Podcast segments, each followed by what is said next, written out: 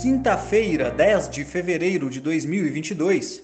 Boa tarde a todos. E no resumo dos mercados de hoje você confere: o Ibovespa fechou o dia em alta de 0,81% aos 113.368 pontos, se descolando da volatilidade apresentada no exterior, puxada principalmente por ações dos grandes bancos e as ligadas à mineração e siderurgia. Na ponta positiva, as ações da Embraer operaram em alta por boa parte do pregão, com a notícia de que sua empresa de veículos aéreos para mobilidade urbana, a EVE, ter formalizado o pedido junto à ANAC para projeto de um modelo de carro voador. Ainda assim, as ações reverteram o movimento e fecharam em queda de 0,70%. As ações da Vale, em alta de 2,69%, acompanharam a valorização do minério de ferro no mercado chinês, após as quedas registradas no dia anterior. Na ponta negativa, os papéis da Suzano recuaram 3,70%, com divulgação de balanço com reversão de prejuízo no trimestre anterior em lucro líquido, mas ainda assim cerca de 60% abaixo do registrado no mesmo período de 2020.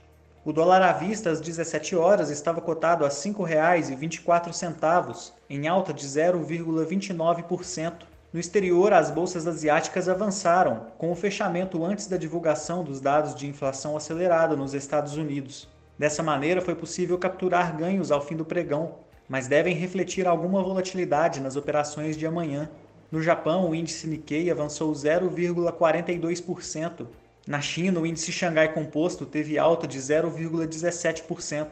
Os mercados na Europa fecharam de maneira mista, puxados pela divulgação de resultados corporativos. A farmacêutica AstraZeneca subiu com resultados trimestrais acima do esperado, e o Banco Credit Suisse apresentou forte desvalorização com o prejuízo reportado no trimestre de fechamento de 2021. O índice Eurostock 600 fechou em baixa de 0,21%. Já as bolsas americanas recuaram com a divulgação dos índices de inflação do país no maior patamar anual desde a década de 1980, sugerindo que a autoridade monetária deve ser mais agressiva nos planos de elevação nas taxas de juros após as próximas reuniões. O Nasdaq registrou baixa de 2,10%, o S&P 500 recuou 1,81% e o Dow Jones caiu 1,47%. Somos do time de estratégia de investimentos do BB e diariamente estaremos aqui para passar o resumo dos mercados. Uma ótima noite a todos!